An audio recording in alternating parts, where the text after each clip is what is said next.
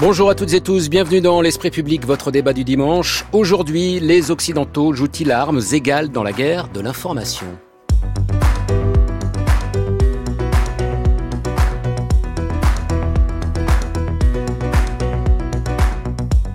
Et nos débatteurs ce dimanche, Anne-Lorraine Bujon, bonjour. Bonjour. Directrice de la rédaction de la revue Esprit, le dernier numéro, Le Proche-Orient déchiré. Brice Couturier, bonjour. Bonjour. Collaborateur au magazine Le Point, votre dernier ouvrage a été publié au PUF cette année, L'entreprise face aux revendications identitaires. Catherine Tricot, bonjour. Bonjour. Directrice de la revue Regard, la une du dernier numéro de décembre, Antisémitisme, Crépole, loi immigration, le brin sans tabou. Et puis nous avons un invité cette semaine pour notre toute dernière émission de l'année 2023. David Collomb, bonjour. Bonjour Hervé Gardette. Vous êtes historien, chercheur au Centre d'histoire de Sciences Po. Vous avez publié cette année La guerre de l'information, les États à la conquête de nos esprits aux éditions euh, Talendier. Et c'est votre livre qui va servir de base à notre discussion pendant euh, une heure. Avant de commencer justement cette discussion avec euh, tout le monde, en une phrase, vous aurez plus de temps après hein, pour développer, mais comment vous définiriez cette guerre de l'information? Je la définirais comme un défi majeur pour nos démocraties, potentiellement une menace existentielle, raison pour laquelle il faut en prendre conscience et nous armer pour nous défendre face à cette guerre qui nous est menée par des régimes autocratiques. Et peut-être aurait-il fallu s'en en prendre conscience beaucoup plus tôt. Retournons justement aux sources de cette guerre de l'information. Quand j'étais là, j'ai vu les soldats irakiens entrer dans l'hôpital avec leurs armes. Ils ont sorti les bébés des couveuses. Ils ont pris les couveuses et ont laissé mourir les bébés sur le sol froid. J'étais horrifiée. Je ne pouvais rien faire et je pensais à mon neveu qui était né prématuré et aurait pu mourir ce jour-là lui aussi. Alors, la jeune femme que vous venez d'entendre, le cœur au bord des larmes, s'appelle Naïra. Elle a 15 ans, elle est koweïtienne et elle témoigne devant la Commission des droits de l'homme du Congrès des États-Unis à Washington. Nous sommes le 10 octobre 1990. Quelques semaines plus tôt, l'Irak de Saddam Hussein a envahi le Koweït. Naïra vient raconter les atrocités commises par les soldats irakiens, notamment contre des nourrissons. Cette séquence, diffusée à la télévision, va contribuer à convaincre l'opinion publique américaine de la nécessité d'un recours à la force contre l'Irak. Ce sera la première guerre du Golfe on apprendra plus tard que l'adolescente est membre de la famille royale koweïtienne, que son témoignage est un faux. Et c'est ce 10 octobre 1990, et ce faux témoignage, qui marque, selon vous, David Colomb, le point de départ de la guerre mondiale de l'information dans laquelle nous sommes aujourd'hui plongés. Une guerre que vous faites donc démarrer aux États-Unis, dans une Amérique triomphante, toute puissante, sans plus aucun rival à sa hauteur depuis que l'URSS a perdu la guerre froide. La voie est libre pour diffuser les valeurs des démocraties occidentales à travers le monde et le meilleur véhicule pour le faire, c'est l'information. pendant quelques années d'ailleurs, le projet semble fonctionner. L'arrivée d'Internet puis des réseaux sociaux accrédite l'idée selon laquelle plus l'information circule, plus la liberté prospère. Les révolutions arabes n'en sont-elles pas la preuve Sauf que, face à cette déferlante informationnelle, les régimes autoritaires ne restent pas inactifs. Progressivement, la Chine, la Russie, d'autres encore vont se barricader, fermer leur territoire au contenu venu de l'extérieur. Surtout, dans le même temps, ces mêmes régimes vont prendre d'assaut les démocraties à coups de campagnes de désinformation et de déstabilisation. Leur objectif, conquérir non pas des, des territoires, mais conquérir nos esprits. L'heure, dites-vous, est à l'état d'urgence informationnelle. Alors, où en est cette guerre aujourd'hui? Les démocraties sont-elles suffisamment armées pour se défendre? Ne sont-elles pas en partie responsables de cette nouvelle conflictualité? Et je voudrais donc qu'on démarre justement sur les origines de cette guerre de l'information. David Colomb, c'est une invention américaine, cette guerre? Les États-Unis ont voulu faire de leur avance technologique et de leur domination dans l'espace informationnel mondial à la fin de la guerre froide, le levier de leur puissance et de leur influence sur la scène mondiale. Cela s'est traduit effectivement par une domination informationnelle pendant la guerre du Golfe, aussi bien sur le terrain que dans les médias. Le son que l'on a entendu tout à l'heure faisait écho à une campagne d'ingérence du gouvernement en exil du Koweït qui a recruté des agences de communication et de lobbying aux États-Unis pour influencer l'opinion américaine et influencer au-delà l'opinion publique mondiale. Ça a été un tournant majeur parce qu'il devenait possible de toucher massivement les esprits par-delà les frontières Et vous l'avez dit, fort bien dit, effectivement, cette volonté d'étendre l'information américaine au monde entier était aussi synonyme de paix et de démocratie. Mais c'était synonyme pour les régimes autoritaires de menace existentielle, et ça a été perçu comme tel. C'était peut-être aussi synonyme, Anne-Lorraine Bujon, d'une forme de surconfiance en soi, c'est-à-dire les démocraties occidentales avec à leur tête les États-Unis qui pensaient que plus rien ne pouvait résister euh, à euh, la démocratisation du monde selon les valeurs hein, défendues par euh, par l'Amérique d'alors et que cette guerre de l'information forcément on allait si je dis que quand je dis on c'est nous les démocraties on allait forcément la gagner vous avez raison. Euh, le livre de David Colomb est très intéressant, euh, je crois précisément parce qu'il fait remonter l'analyse euh, à ces années 90.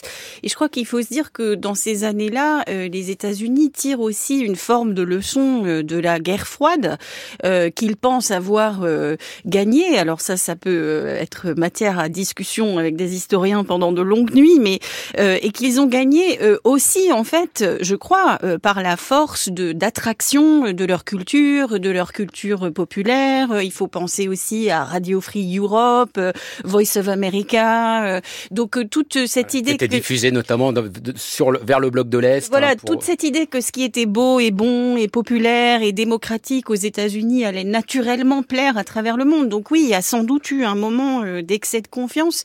Mais je crois que ce qui est très intéressant dans le livre et dans ce retour aux années 90, c'est de bien montrer, souvent quand on parle des médias aujourd'hui, on est très fixé sur ce qui se passe depuis la révolution numérique, mais qu'en fait, elle a été précédée par d'autres.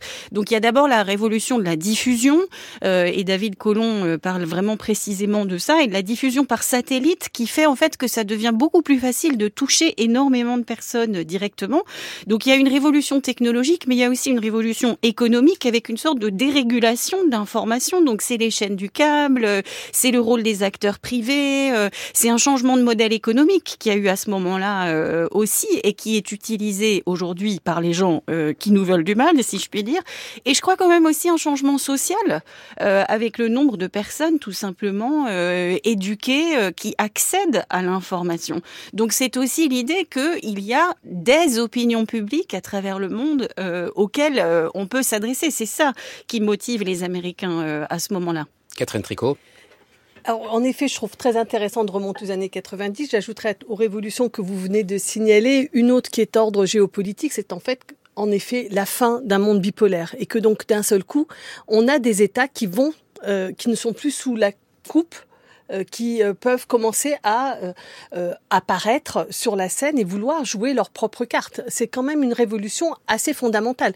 Je crois qu'à l'époque, on s'illusionne sur, le fin, sur la fin de l'histoire et sur le fait que ce serait le triomphe absolu du monde occidental, des États-Unis, du capitalisme, etc. Et en fait, en dessous, sont en train d'apparaître d'autres États qui en ont pas forcément l'intention de se plier à cette proposition et de faire entendre leur voix. Et donc, en effet, les années 90, c'est un ensemble de révolutions qui vont euh, qui vont se nouer et puis vous allez pouvoir nous faire euh, très prochainement sans doute Brice un, livre sur cette période-là puisque vous les prenez par décennies. Mais euh, je voulais quand même dire aussi un tout petit point, c'est que ça ne commence quand même tout ne commence pas dans les années 90 parce que cette l'idée que la guerre se mène pas simplement sur le champ militaire mais que la conquête des territoires et des esprits, elle est quand même au cœur par exemple du pacte de la reconstruction, c'est-à-dire c'est-à-dire qu'on sait bien que les États-Unis ne vont aider l'Europe à se reconstruire qu'à condition qu'ils acceptent euh, leur euh, euh, le cinéma, le, cinéma etc. C'est-à-dire que l'idée qu'il faut articuler la conquête euh, militaire, la conquête politique et la conquête culturelle. Euh, bon, euh, d'autres l'ont théorisé, des, des philosophes l'ont théorisé à d'autres périodes, mais en tout cas les États-Unis l'ont mis en avant. Et le dernier exemple que je voudrais donner, c'est que quand même la guerre froide, elle est perdue par les Russes avec une fake news monumentale. C'est-à-dire l'idée de la guerre des étoiles et du parapluie que les États-Unis seraient en train de construire et qui a poussé la Russie, l'Union soviétique d'alors, dans une guerre militaire, les a enfoncé. C'est-à-dire que c'est comme une énorme fake news euh, montée par les États-Unis qui euh, est à l'origine aussi pas la seule. Mais oui, voilà, c'est ce que j'allais dire aussi, parce qu'il y avait aussi des raisons internes, notamment au régime soviétique. Hein, néanmoins, les États-Unis ont travaillé avec une énorme fake news à l'affaiblissement de l'Union soviétique. Alors, avant de donner la parole à Brice Couturier, petite question quand même, David Collomb. Effectivement, c'est quoi la différence entre la propagande bien connue, c'est-à-dire, c'est pas en 1990 qu'on invente la propagande, c'est quoi la différence entre la propagande, disons, relativement classique qu'on pouvait connaître et cette guerre de l'information? Est-ce que c'est simplement le changement d'échelle ou c'est la, la révolution technologique qui l'amplifie? Je crois que le numérique est la révolution fondamentale. Pendant la guerre froide, vous aviez des émissions de radio qui franchissaient les frontières avec un émetteur unique qui s'efforçait de toucher le plus grand nombre de personnes, mais sans savoir qui écoutait ces émissions. Vous aviez des antennes pour collecter des données, des conversations téléphoniques euh, fixées par la NSA, par exemple, l'agence chargée des écoutes.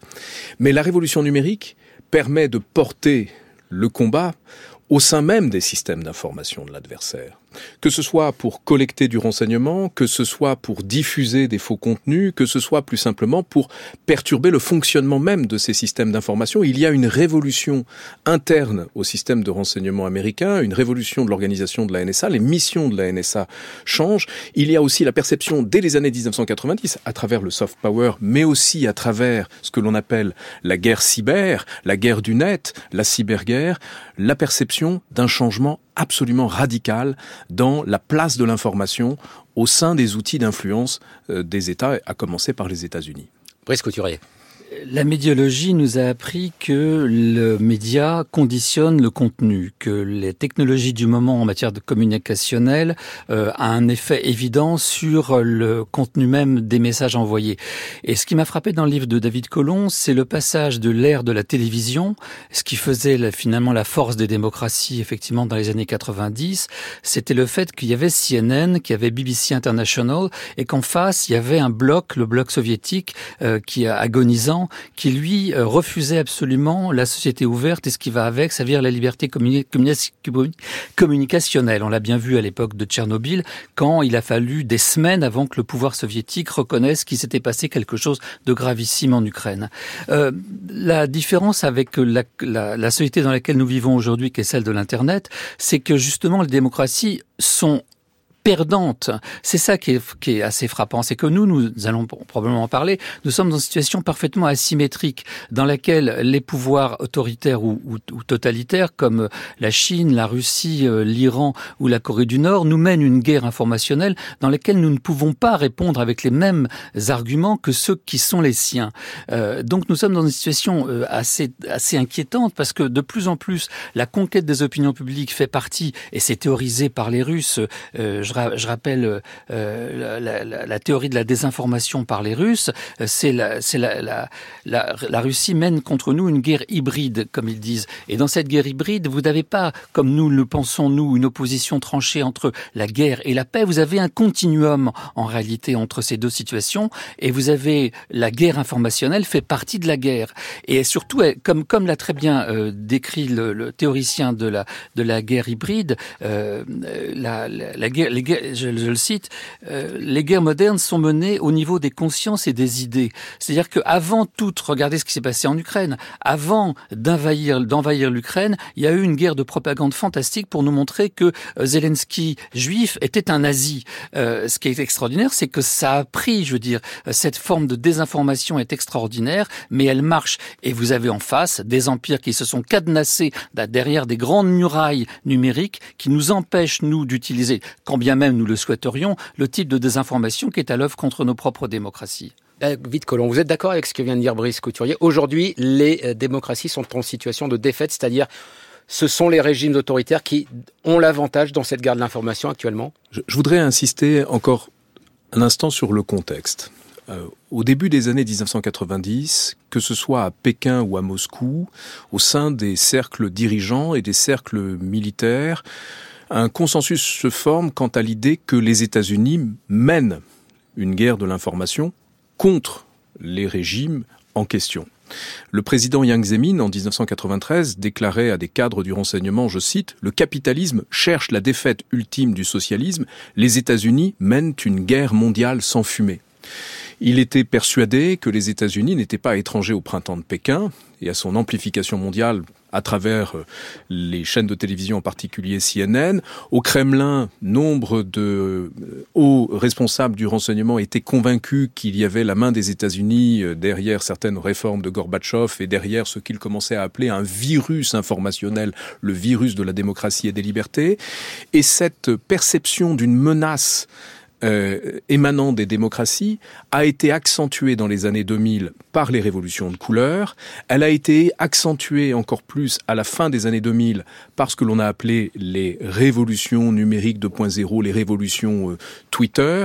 Et cette perception est, je crois, consubstantielle à l'approche géopolitique qui est celle de ces régimes. De sorte que, pour répondre maintenant à votre question, ils considèrent que le plus sûr moyen de garantir leur survie, la survie du régime, la survie du Parti communiste, la survie des dirigeants du Kremlin, c'est d'affaiblir les démocraties en leur cœur et de les faire s'effondrer de l'intérieur. Et est-ce que ça, ce projet-là, il, il, est, il réussit aujourd'hui?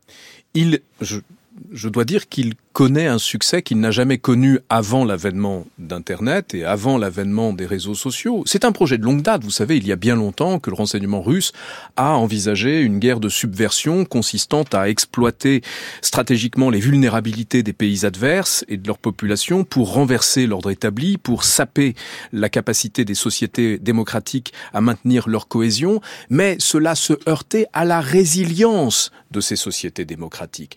Les virus de la désinformation se heurter à un système immunitaire qui était extrêmement fort, extrêmement solide. Et c'est ce système immunitaire qui a été profondément fragilisé par la révolution technologique, par la révolution des communications et par le changement fondamental de l'accès même à l'information. Catherine Tricot, bien qu'ayant fait euh, la promotion du prochain livre de Brice Couturier, je vous ai vu euh, contester euh, son intervention tout à l'heure.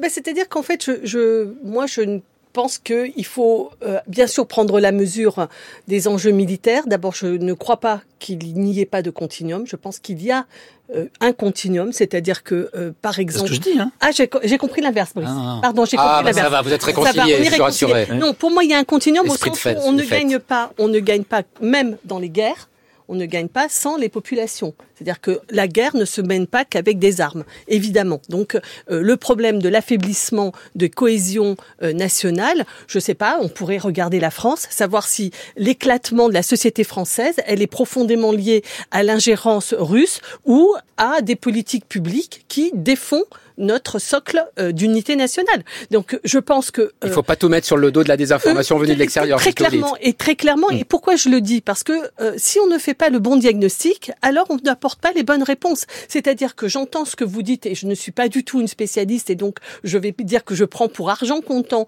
tout ce que vous nous racontez sur euh, les ingérences euh, militaires, notamment la désinformation, la manipulation, notamment au cœur des systèmes de connaissance. D'abord, la première chose que je veux dire, c'est que l'essentiel quand même de notre connaissance par exemple, les satellites qui nous donnent une connaissance exceptionnelle du territoire et dont bénéficient les Américains, elle est aux mains des Américains. Donc, je veux dire, ils ont, pour l'instant, ils continuent d'avoir une avance technologique sur le terrain militaire. Mais la seconde chose, c'est que il ne faudrait pas s'imaginer que si la France aujourd'hui connaît un- une désagrégation de son unité nationale, qui serait un problème, je ne, je parle d'un- d'une hypothèse complètement absurde, mais qui serait un problème en cas de guerre, euh, là, on on n'est pas devant un problème d'ingérence étrangère, mais de choix politiques pour ce qui concerne ce, ce- le terrain strictement politique et pour ce qui concerne le terrain médiatique, euh, les crises que nous connaissons à l'intérieur du système médiatique ne relèvent pas, à mon avis.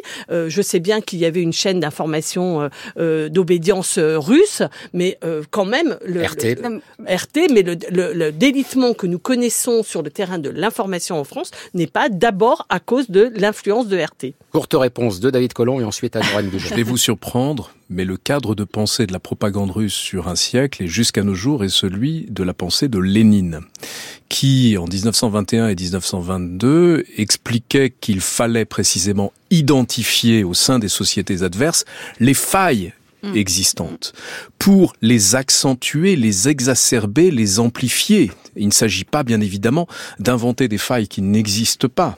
Le KGB n'a pas inventé la ségrégation raciale aux États-Unis, mais il en a fait le levier principal de sa propagande pour affaiblir la cohésion américaine. Et de ce point de vue-là, les chaînes comme RT ou les organes de propagande numérique ne sont jamais qu'au service d'une exacerbation de failles préexistantes et parfois aussi de création de failles qui n'existaient pas. Alors parlons justement de ces failles pour faire un petit peu avancer la, discussion. Est-ce que ces failles au sein des démocraties, Anne-Lorraine Bujon, ça n'est pas justement peut-être en tout cas les valeurs auxquelles elles sont attachées, notamment la liberté et en particulier la liberté d'expression, ce qui veut dire qu'on s'oppose à la censure et que donc on autorise ceux qui contestent peut-être les démocraties à s'exprimer euh, malgré tout. Et face à ce constat, enfin si vous le partagez, qu'est-ce qu'on peut faire?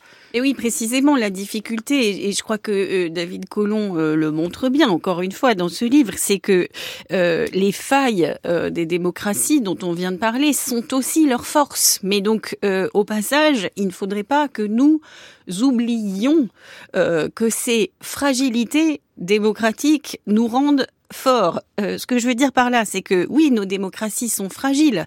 Euh, nous avons des espaces publics euh, ouverts. Nous croyons à la circulation de l'information, des idées, de la connaissance, et donc à la censure seulement dans des cas limites. Alors, il ne faudrait pas être naïf, et c'est sûr qu'il faut se défendre, par exemple, contre les, les manipulations de l'information, contre l'ingérence électorale, comme ça a été fait au moment de l'élection d'Emmanuel Macron. il est apparu qu'il y avait des infos des, des, des, opérations de déstabilisation russe. On s'en est défendu. Là, euh, à, en amont des élections euh, européennes qui vont avoir lieu au printemps, euh, rebelote. Euh, les officines de propagande russe sont très actives. Il faut se défendre. Donc, il ne faut pas être naïf, mais il faut mais faire se défendre, est-ce que ça peut vouloir dire, par exemple, verrouiller alors, notre nos systèmes, comme le fait la Chine, par exemple. C'est-à-dire en Chine, il n'y a pas de Facebook, il n'y a pas de, il y a pas de Twitter, je alors, crois. Alors non, c'est-à-dire qu'il faut absolument rester des sociétés ouvertes. Il faut faire attention que le remède ne soit pas pire que le poison. Mais quand il s'agit d'exclure RT, par exemple, qui se comportait de manière évidente comme un agent d'influence russe, donc quant à la suite de l'invasion de l'Ukraine, on exclut euh, RT euh, des espaces informationnels européens. Je crois qu'on a absolument raison. Mais euh, et là, et ici, je serais d'accord avec Catherine Tricot. Il faut faire attention attention euh, au passage à ne pas perdre confiance, et je crois que le mot de confiance est vraiment clé dans toutes ces discussions, dans les vertus de nos systèmes, à rester euh, des espaces, des sociétés ouvertes qui croient à la liberté d'expression et à la circulation des idées et des connaissances. Et peut-être qu'on pourra revenir sur cet aspect, parce que je crois que la question des médias est liée aussi à la question euh, des universités, par exemple.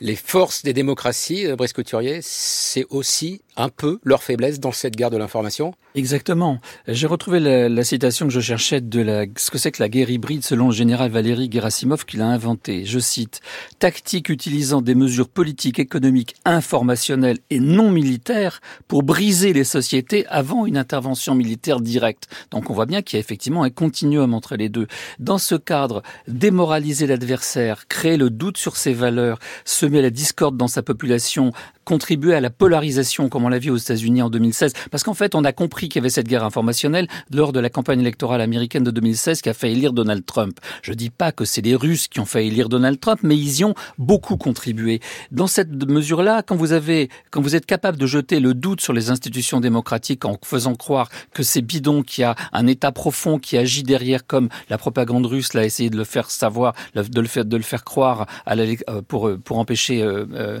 Hillary Clinton d'être élu, vous avez affaire à une asymétrie. Mais il y a une deuxième asymétrie qui pour moi est encore plus évidente, c'est que nous nous interdisons, nous, les méthodes que les Russes, les Chinois et les Iraniens emploient à notre égard. Pourquoi? Parce que nous, nous avons simplement des élections libres dans lesquelles on a vu la Russie intervenir effectivement en 2017 pour essayer de faire croire que Macron avait des comptes cachés euh, dans des îles euh, euh, Canaries. mais nous, nous, en Chine, il n'y a pas d'élection. Donc on ne peut pas intervenir sur le processus électoral puisqu'il n'existe pas. Quant en Russie, vous savez bien que c'est des élections Potemkin dans lesquels les résultats sont connus avant même l'ouverture du scrutin. En même temps, Brice Couturier, par le passé, il y a eu aussi des, des, des, opérations de déstabilisation de certains régimes par euh, les Occidentaux et notamment les États-Unis. Enfin, les, les, les, les, outils existent aussi de ce côté-là, non? Oui, mais je trouve qu'on insiste un peu trop aujourd'hui sur le fait que, que, que nous avons utilisé, nous, nous avons, nous avons accepté une guerre de propagande que l'Union soviétique menait contre nous. Euh, les, les, démocraties se sont défendues avec, euh, avec Radio Free Europe, par exemple, contre le fait qu'il y avait Radio Moscou aussi, vous savez, mais on en parle beaucoup moins, c'est étrange.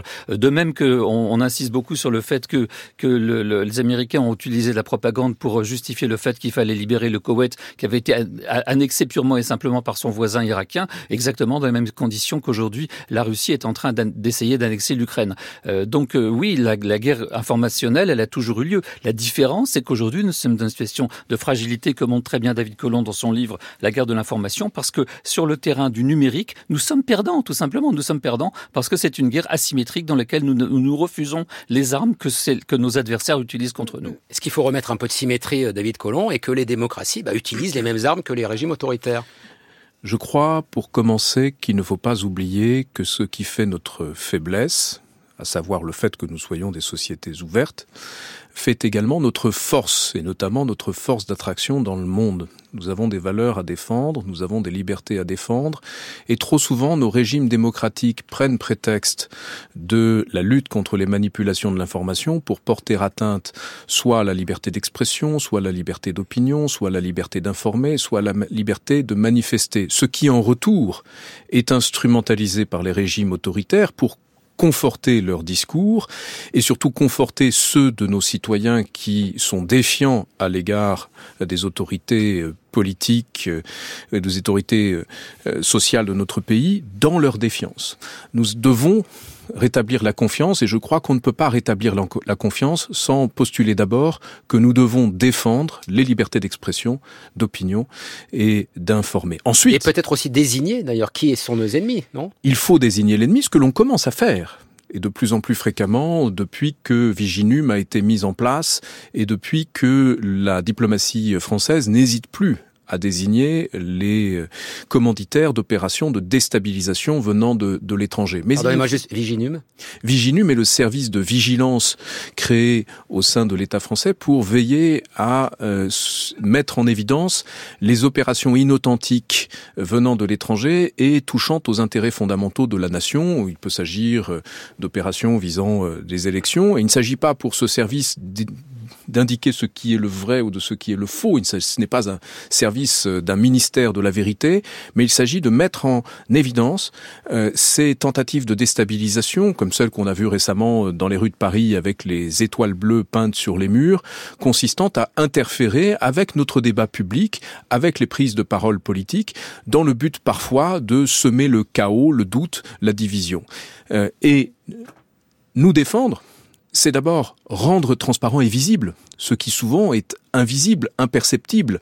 La cyberguerre est pour une bonne part une guerre qui n'est pas perceptible aisément. Les instrumentalisations des réseaux sociaux pour amplifier certains contenus ne sont pas aisément accessibles à tous les utilisateurs. Il nous faut ensuite nous doter des outils nous permettant de conforter notre immunité collective face à ces menaces informationnelles. Catherine Tricot ben Moi, je voudrais revenir, à réinsister un tout petit peu sur les limites de cette propagande. C'est-à-dire qu'en fait, tout à l'heure, dans votre livre, vous avez des, vous, citez un exemple qui m'a frappé, c'est les moyens qu'ont mis les États-Unis quand ils sont arrivés en Afghanistan pour convaincre les Afghans de, du bien fondé de leur installation et du tout le bonheur qu'ils allaient leur apporter. On peut pas dire que ça a été extrêmement probant. C'est-à-dire que on peut euh, faire de la propagande. Vous avez parlé tout à l'heure de l'ingérence russe euh, dans les élections américaines de Ça, c'est Brice Couturier. Oui, Brice Couturier, vous parliez tout à l'heure de l'ingérence russe dans les élections euh, américaines de 2016. Franchement, Donald Trump s'est débrouillé très bien pour pouvoir faire sa propre, enfin je veux dire, ce qu'il avait à dire, il l'a dit je ne crois pas qu'il soit décisif de remonter aux Russes pour comprendre ce qu'est le Trumpisme euh, aux États-Unis. Et j'insiste euh, sur ce point. Pizzagate. Euh, bon, enfin, franchement, si vous pensez que Trump a gagné à cause de, de la Pizzagate, franchement, je pense que c'est une analyse qui passe à côté de l'essentiel, c'est-à-dire de ce qui travaille à l'intérieur des États-Unis, mais on en parlera à d'autres occasions. L'année prochaine va nous permettre de revenir sur les États-Unis et sur ces, forces de, destruction interne euh, qui sont assez profondes.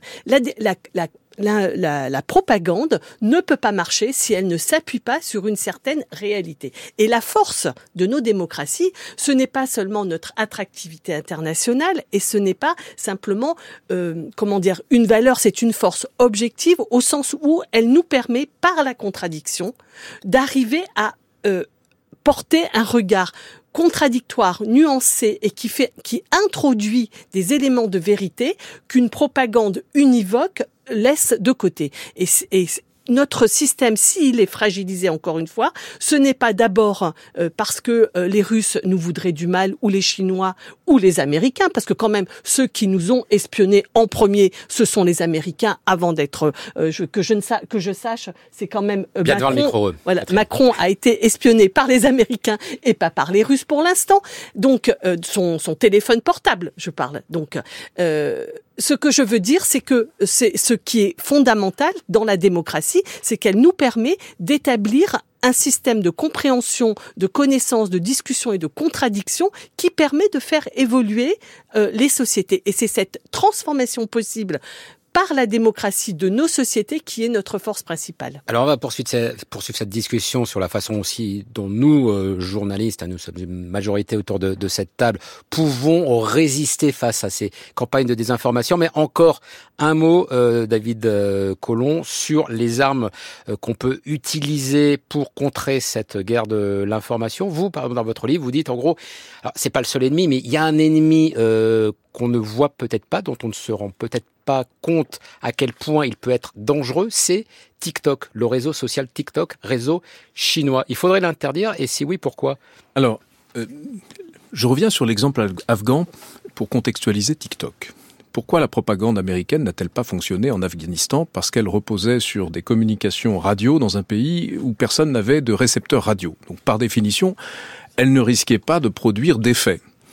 Aujourd'hui, la propagande du Parti communiste euh, diffusée sur les médias sociaux a son propre système non seulement de diffusion, mais d'acheminement sous la forme de TikTok, qui est une plateforme subordonnée de fait aux intérêts stratégiques du Parti communiste, ce qui euh, se traduit à la fois par une collecte massive de données sur les utilisateurs, à la fois sur une censure des contenus qui ne sont pas considérés comme conformes euh, aux attentes du Parti communiste chinois, et à la fois par la diffusion massive de désinformation émanant d'un certain nombre de partenaires stratégiques de la Chine, à commencer aujourd'hui par la Russie depuis, euh, depuis 2020.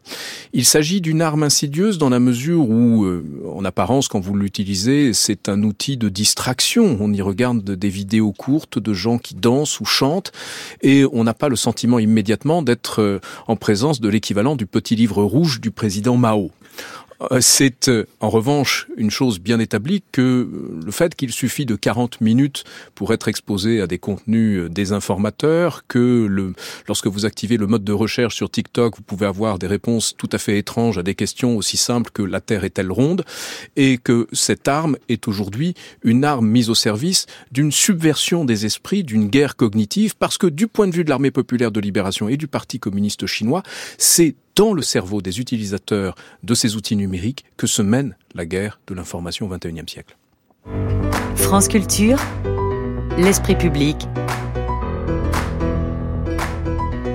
Hervé Gardette je pense qu'on a, on a tous un peu euh, euh, vu euh, au mois de février-mars les premières photos fabriquées par Midjourney et par d'autres intelligences artificielles qui ont circulé sur les réseaux. le pape en doudoune, Emmanuel Macron qui sort les poubelles. Et, et je vais vous dire, moi, à ce moment-là, j'ai été pris d'une énorme panique. Comment on va faire quand des gens mal intentionnés vont utiliser, et il y en a, euh, puisqu'ils existent déjà et qu'ils fabriquent déjà des fake news et des théories du complot, qu'est-ce qui va se passer quand ces mecs-là vont maîtriser l'IA et quand ils vont utiliser ces outils?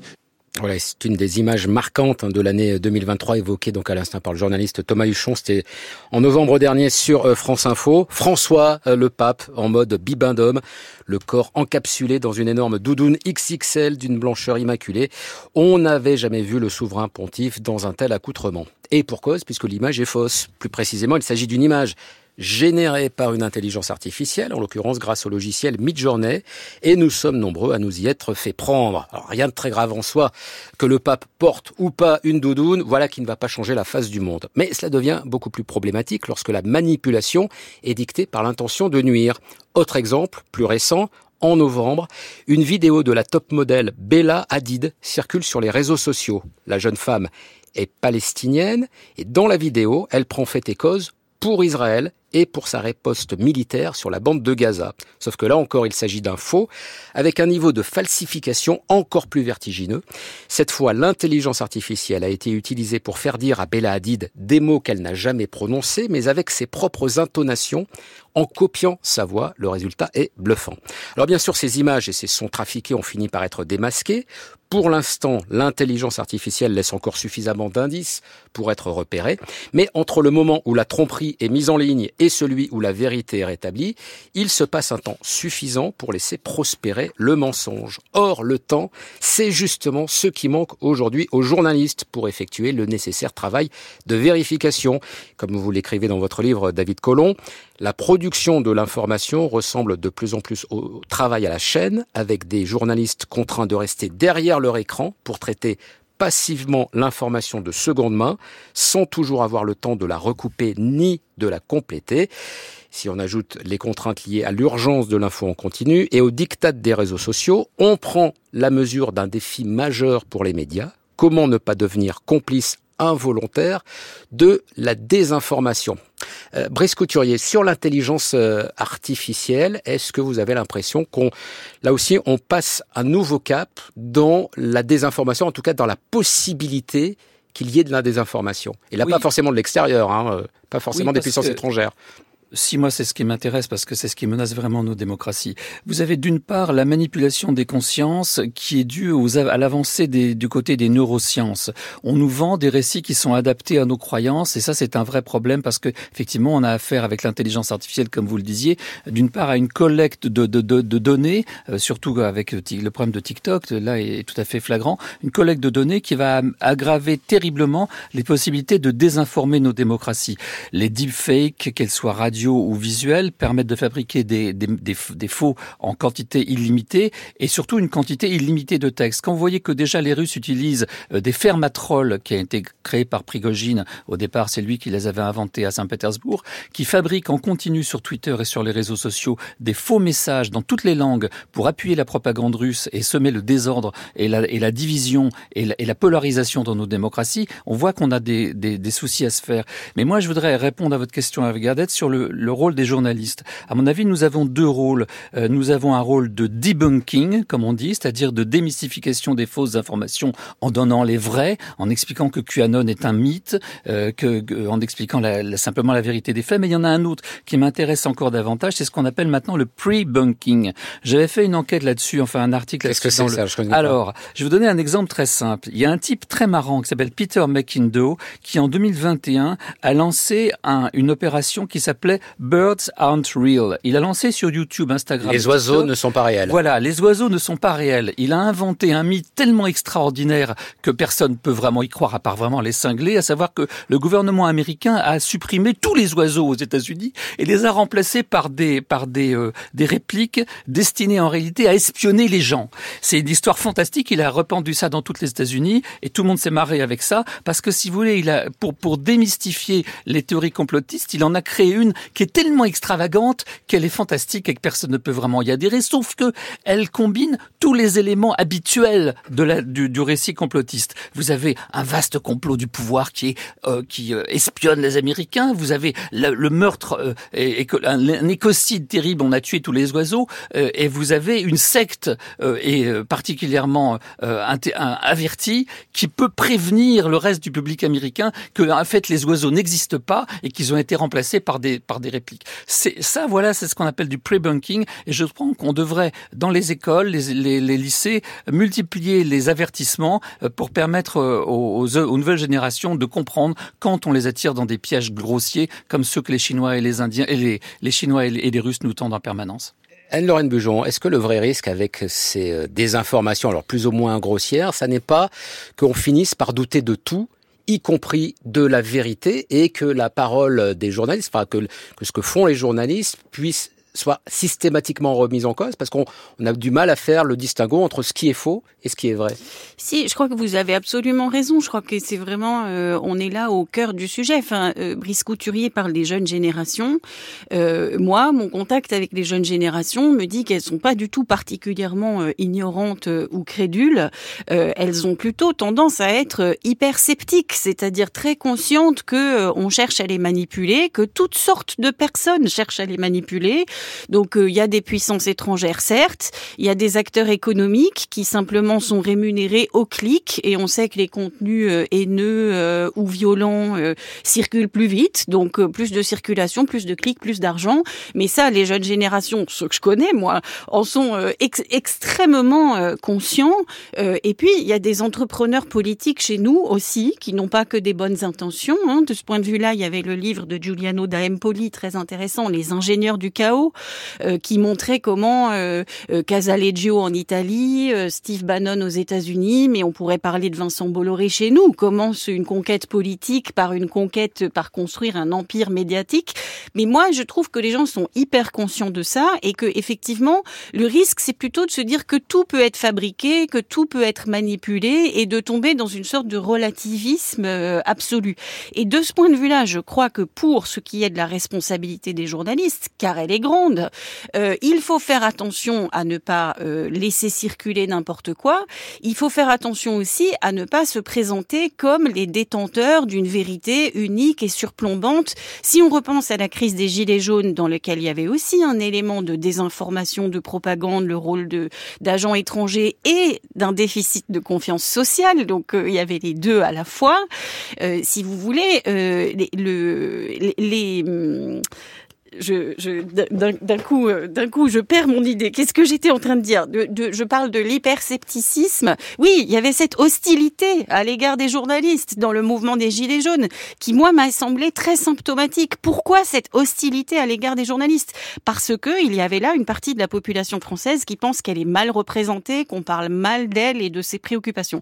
Donc la responsabilité des journalistes est grande, mais euh, elle existe des deux côtés. Et, petit euh, référent, petite référence à un film qui, moi, m'a beaucoup impressionné, qui était le film Don't Look Up, qui parlait, je crois, de cette espèce de crise euh, cognitive dans laquelle nous entrons, où euh, nous ne savons plus distinguer ce qui est vrai de ce qui est faux. Pour rappeler, hein, c'est des scientifiques qui euh, alertaient sur le fait qu'une météorite, je crois, allait s'écraser sur Terre et en gros, le, le, le, milieu politique et médiatique préférait regarder ailleurs en disant non, non, mais on va trouver une ou solution. Ou préférait construire du spectacle, ou préférait mettre en scène des récits euh, euh, contrastés. Mais donc, en fait, on sait que la météorite arrive et on a beau savoir que la météorite arrive, on n'agit pas. Et donc, quand ce qu'on sait n'influence plus ce qu'on fait, parce qu'on est entré dans un régime où tout est spectacle, effectivement, c'est très, très préoccupant. Donc, cet état de crise cognitive dans laquelle on est, je crois que c'est très sérieux et je crois que les journalistes, mais aussi les enseignants et toutes sortes de tiers de confiance ont un rôle euh, énorme à y jouer. Comment est-ce qu'on fait pour remettre de la crédibilité dans un moment où tout est relativisé, euh,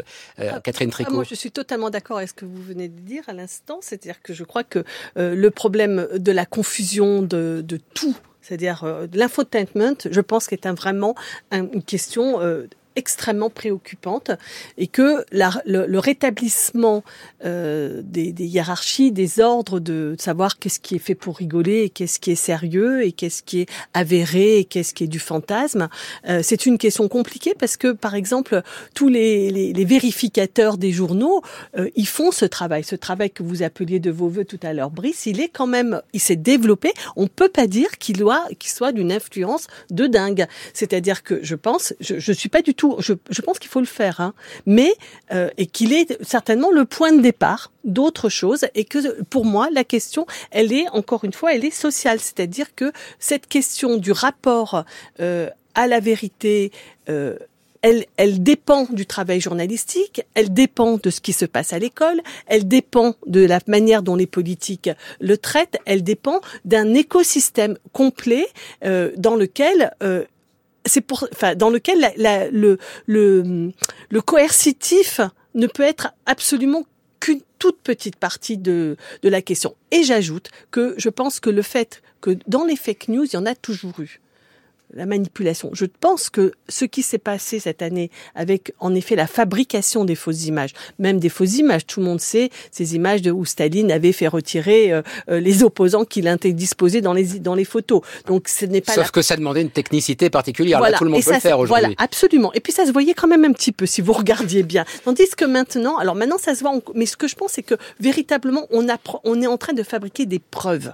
C'est-à-dire que là, avec l'image, on fabrique la preuve mmh, de ce que régime de preuve. Voilà, voilà. Et là, ça, ça devient une question vraiment compliquée. Et c'est pour ça que je dis que là, ça devient une question sociale qui ne peut pas être déléguée à euh, une profession, par exemple. Alors, ce travail de vérification, il faut le faire. C'est pas délégué à une seule profession, mais enfin, les journalistes sont quand même en première ligne pour le faire, à condition d'avoir les moyens de le faire. David Collomb, vous parlez aujourd'hui pour décrire le monde médiatique euh, tel qu'il est en, France d'un journalisme de baratage euh, qui vient d'un journalisme. Journalisme. Euh, Qu'est-ce que c'est? J'emprunte cette expression au journaliste du Guardian euh, Nick Davis dans un livre qui a eu un grand succès au Royaume-Uni, dans lequel il décrivait les conséquences des évolutions économiques des médias euh, ces 30 dernières années, avec la réduction du nombre de journalistes, avec des impératifs de rentabilité qui s'imposent aux rédactions, avec par conséquent une euh, tendance des propriétaires des médias à investir euh,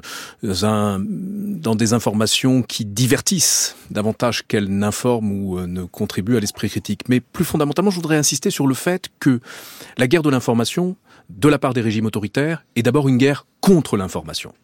Il s'agit de fragiliser la confiance des citoyens dans la fiabilité de leurs médias.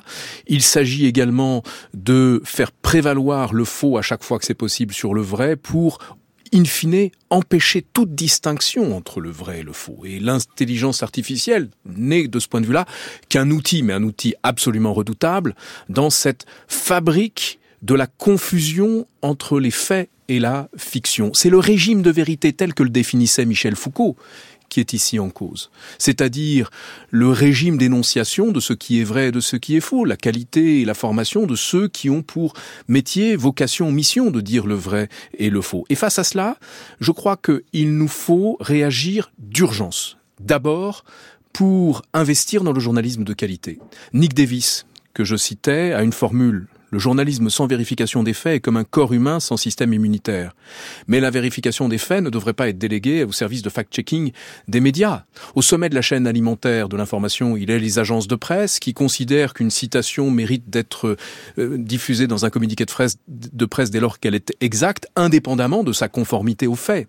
Il s'agit aussi de réfléchir à des plateformes numériques qui garantissent une intégrité de l'information numérique à l'heure où la déstabilisation est massive. Je voudrais conclure sur ce, point. On a cité euh, les deepfakes tout à l'heure. Mais c'est l'arbre qui cache la forêt de l'application de l'intelligence artificielle à des campagnes de désinformation. L'IA est d'abord utilisée pour détecter automatiquement les failles des systèmes d'information numérique. Elle est utilisée pour détecter les failles des esprits humains et en particulier celles des utilisateurs des médias sociaux. Elle est utilisée pour générer massivement des faux profils qui sont désormais très difficiles à distinguer des profils authentiques. Elle est utilisée pour diffuser massivement, amplifier la portée, cibler les individus auxquels ces profils acheminent ce faux contenu. Donc cette arbre. Euh, il s'agit pour nous de réagir en investissant dans un journalisme de qualité, dans une information de qualité, et les états généraux de l'information qui se déroulent en ce moment, jusqu'au printemps, ont euh, notamment pour mission de faire des propositions en ce sens. Oui, mais j'insiste encore un peu hein, sur, euh, il y a la menace extérieure, bien sûr, mais il y a aussi quelque chose qui relève de l'écosystème tel qu'il est organisé aujourd'hui. Je vais encore vous citer un instant David Colomb, vous dites, dans, vous dites dans un tel contexte, les journalistes sont encouragés à se concentrer sur l'exactitude des citations qu'ils publient davantage que sur leur véracité, faute de temps. Est-ce que ça veut dire que, par exemple, je prends un exemple, je précise, totalement fictif. Si Eric Ciotti dit que Gérald Darmanin a un compte caché en Suisse, est-ce que ça veut dire qu'on va d'abord vérifier que Eric Ciotti a bien dit ça, davantage que est-ce que Gérald Darmanin a vraiment un compte caché en Suisse, c'est ça? Vous savez, les agences de presse considèrent que leur travail est d'alimenter les rédactions en informations euh, factuelles et la déclaration d'un homme politique est une information factuelle. À partir du moment où la citation est exacte, euh, l'authenticité des faits rapportés n'entre pas en ligne de compte. Et c'est précisément ce qui est instrumentalisé par les propagandistes. Vous savez, il y a très longtemps, un grand maître de la désinformation soviétique de l'entre-deux-guerres, Pavel Sudoplatov, écrivait dans ses mémoires Les médias occidentaux sont assez facilement manipulables, car ils rédigent souvent leurs articles à partir de communiqués de presse et ont tendance, dans l'ensemble, à ne pas faire de distinction quant à la nature et à la fiabilité de leurs sources. Vladimir Poutine est entré au KGB en 1975. Il a été formé par Andropov, qui était un grand maître de la manipulation et de la propagande. Il a mené lui-même des campagnes de désinformation lorsqu'il était agent de liaison euh, auprès de la Stasi à Dresde entre 1985 et 1990. Il est aujourd'hui encore le grand maître de la propagande et de la manipulation. Je pense que l'opération à laquelle je faisais référence des étoiles sur les murs à Paris a été décidée dans un bureau du Kremlin. Il s'agit d'une instrumentalisation de la chaîne de production de l'information pour peser sur l'esprit de nos concitoyens, pour peser aussi sur la parole politique euh, et pour peser sur les décisions publiques. Alors David Collomb, vous êtes accompagné ici de deux directrices de revues mensuelles, Regard et Esprit, d'un collaborateur d'un magazine, d'un hebdomadaire. Est-ce qu'une des solutions, ça peut être aussi de tenter de ralentir le temps de l'information? C'est-à-dire quand on est à un rythme hebdo ou mensuel, on échappe peut-être un petit peu plus justement à cette pression. Alors j'allais dire, si vous nous invitez à dire que parfois prendre du recul et ne pas se précipiter, ne pas aller trop vite, euh, c'est une bonne chose, euh, évidemment, je vais le dire. Donc je vais défendre une presse euh, indépendante de qualité qui propose une réflexion du recul sur les événements. Cela dit, euh, chacun son rôle et sans un journalisme euh, de qualité dans les quotidiens, nous ne pourrions pas faire notre travail de revue. Mais je crois que si on porte attention à nos écosystèmes médiatiques tels qu'ils fonctionnent aujourd'hui, il faut d'abord bien comprendre l'ampleur du changement et, et c'est gigantesque parce qu'il y a le fait que chacun d'entre nous peut désormais être un producteur d'informations, un diffuseur d'informations, euh, un récepteur d'informations. Donc je crois qu'il faut aussi dans le système médiatique tel qu'il est aujourd'hui repenser les responsabilités des différents acteurs de la chaîne parce que leur rôle a beaucoup changé. Donc euh, de même que euh, les plateformes devraient être considérées comme des éditeurs qui sont responsables des contenus, on peut aussi réfléchir au rôle des individus et de nouveaux relais d'influence car euh, euh, il n'y a pas que des mauvaises choses dans ce nouvel écosystème médiatique et certaines personnes, si vous voulez, se portent garantes ou elles fonctionnent elles-mêmes comme des émetteurs parce qu'elles ont des réseaux, des followers euh, et donc elles disposent d'une influence dont elles doivent aussi faire un usage responsable. Donc moi j'ai le sentiment qu'il y a aussi des évolutions du droit auxquelles il faut penser puisque tout le système d'information a changé. Il ne vous aura pas échappé que vous intervenez tous les quatre sur une chaîne publique est-ce que le service public ou un service public de l'information peut être un peu plus conséquent? Ça peut être aussi une façon de lutter contre la désinformation. Je pose la question en même temps et à Brice Couturier et à Catherine Tricot. Qui veut commencer? Allez, Brice. Euh, moi, puisque j'ai fait 25, ans de France Culture, ça me donne une certaine légitimité pour en parler. Oui, moi, ce qui me paraît évident, c'est que les chaînes publiques d'information doivent être fidèles à leur, euh, à leur euh, agenda, qui est la neutralité, l'objectivité, l'équilibre entre les courants. Je souhaite que ça cet euh, agenda soit respecté. Voilà, il l'est pas toujours. Mais pour le respecter, est-ce que ça veut dire peut-être davantage de moyens? On est plutôt dans une tendance inverse ah, aujourd'hui. toujours plus de moyens, oui. Pourquoi pas? Euh, Je pense Ou toujours plus de médias publics. Le, seul, le seul problème. Mais c'est vrai que la voix de la France, par exemple, la voix de la France à l'étranger, pour moi, qui ai vécu pas mal à l'étranger, c'est absolument essentiel. Euh, les faits qui est, le fait qu'il y ait une France 24, qui est Radio France Internationale euh, et d'autres d'autres médias plus spécialisés euh, à des publics vers des publics spécifiques me paraît quelque chose absolument essentiel dans la guerre de l'information qui nous est menée aujourd'hui. Il faut aussi que la voix de la France soit entendue. Moyennant quoi, la voix de la France n'est pas celle du gouvernement. C'est la différence avec les médias russes et chinois, c'est que nous, il y a une liberté d'information, il y a un pluralisme d'opinion chez les journalistes et il n'y a pas de, de ministère de la de, l'information et de la communication qui dicte chaque matin le, contenu du journal euh, comme c'est le cas dans les régimes totalitaires. Et ça aussi, ça Fait, ça, ça, ça peut être plus exister un petit peu à l'époque. Il paraît qu'il y avait ça, oui, mais enfin c'était il y a longtemps. très très Fidèle à ma ligne, je dirais que c'est, oui, bien sûr, une responsabilité des médias de service public, mais que c'est un, une chaîne, c'est un ensemble, et que, par exemple, la responsabilité de l'AFP est très grande,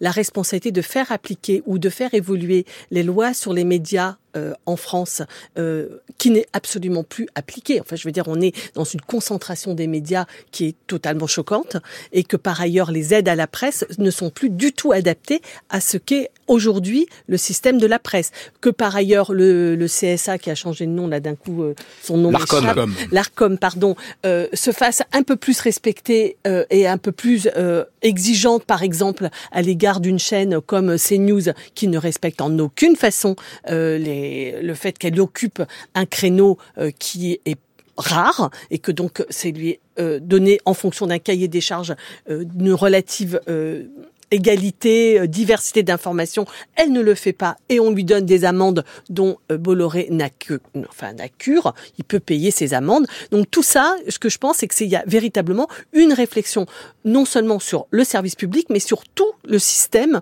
qui est le système médiatique français et dans lequel la responsabilité, elle est à toutes les échelles micro complément sur ce sujet, je crois qu'il y a une autre chose dont il faut se mélanger, c'est se, se, méfier, c'est le mélange, c'est le mélange des genres précisément. Mm. C'est-à-dire que l'information c'est une chose, l'opinion et la réflexion c'en est une autre, mais il faudrait qu'on sache toujours dans quel registre on est plutôt que de les mélanger allègrement. Sur cette question des médias de service public, c'est aussi un thème que vous évoquez, euh, David Collomb. Vous allez même plus loin en disant il faudrait même des réseaux sociaux publics. Oui. Euh, ça veut dire faut... quoi? Ça serait une sorte de Facebook, mais euh, qui serait euh, sur, basé sur des fonds publics? Il faut d'abord rappeler que le service public, ce n'est pas des médias d'État. Ce n'est plus des médias d'État depuis longtemps en France. Et par conséquent, investir dans les médias de service public, que ce soit des médias nationaux ou internationaux, c'est servir le bien commun à la différence de médias d'État qui effectivement sont aux ordres d'un pouvoir exécutif. Ensuite, euh, effectivement, nous n'avons pas l'équivalent du service public dans les espaces numériques il y a des médias sociaux privés, il n'y a pas de service public du, des médias sociaux. Et c'est la raison pour laquelle je plaide aussi fortement que possible pour la création assez urgente d'un réseau social européen de services publics qui garantirait euh, une pleine intégrité de l'information qui circule, de par l'absence totale de modèles économiques toxiques, de par l'absence d'amplification artificielle du contenu ou de recours à l'intelligence artificielle. Mais, Mais regardez par exemple sur les moteurs de recherche, l'Europe a voulu mettre en place des moteurs de recherche pour concurrencer, notamment euh, Google. On voit bien que dès qu'il y, oh, a cette volonté comme ça de, mutualiser euh, quelque chose au niveau européen, on a du mal à rattraper le retard. Pour l'instant, je peine à identifier une volonté politique européenne en la matière. Bon, peut-être euh, ne vois-je pas l'essentiel, mais en tout cas, je ne vois pas de volonté politique de créer un réseau social intègre à l'échelle européenne, alors que nous en avons besoin. Enfin, il ne faut pas négliger, s'agissant des médias privés, les démarches qui sont entreprises par certains acteurs pour renforcer un journalisme de qualité. Et je citerai juste Journalism Trust Initiative, la journalisme pour un, l'initiative de Reporters sans frontières qui repose sur un dispositif de certification, qui repose sur la définition par les journalistes eux-mêmes de ce qu'est un journalisme de déonto, un journalisme déontologique et éthique, avec une démarche de qualité garantie par une certification externe. Et c'est, me semble-t-il, une initiative de nature à faire progresser les médias dans leur ensemble vers un journalisme de qualité qui prend le temps de vérifier l'information. Il y a une toute dernière question que je voulais vous poser, David Collomb, à propos de votre livre, La guerre de l'information, extrêmement documenté et passionnant. Êtes-vous sûr que toutes les informations que vous publiez dans ce livre n'ont pas fait l'objet d'une manipulation? C'est-à-dire, est-ce que vous aussi, vous avez la certitude que, bah, ou, ou, ou le doute parfois de vous dire, peut-être que là, on m'a donné des infos, Vous savez, le travail d'un historien, c'est d'avancer vers la, ré... vers la vérité en éliminant les choses fausses et en veillant à ce que tout ce que l'on affirme dans un livre, et c'est ce que je fais, soit réfutable, c'est-à-dire que chaque affirmation euh, s'appuie sur des sources que je cite, et mes lecteurs ont la possibilité d'aller euh, vérifier que ce que je dis n'est pas euh, mensonger. Eh bien, très bien. On va donc tous euh, lire, enfin, on l'a tous lu ici, hein, mais euh, je m'adresse aux auditrices, aux auditeurs. La guerre de l'information de David Colomb, Les États, la conquête de nos esprits, c'est chez Talandier. On va lire aussi Esprit, on va lire la revue Regard et euh, Le Point auquel collabore Brice Couturier. Merci donc à tous les quatre, David Colomb, Catherine Tricot, Brice Couturier et Anne-Lorraine Bujon d'avoir euh, participé à cette dernière émission de l'année 2023. Émission préparée comme chaque fois par Anne-Claire Bazin, réalisée par Luc-Jean Reynaud, avec à la prise de son Jean-Guilain On se retrouve non pas dimanche prochain, car ce sera le Noël orthodoxe, comme tous les 7 janvier, et donc ce sera à l'heure de l'esprit public, mais on se retrouve le 14 janvier. D'ici là, on vous souhaite À toutes et tous, un excellent réveillon de fin d'année.